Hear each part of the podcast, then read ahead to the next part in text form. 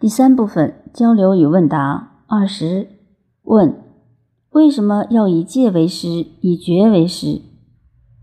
答：为什么要以戒为师？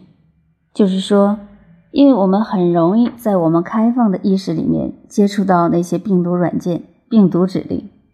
如果我们能够借用杀毒软件去掉意识病毒的话，那么我们的自由度就会提升。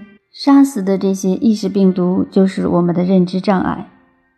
真正要觉悟，并不仅仅是以戒为师，而是要以觉为师。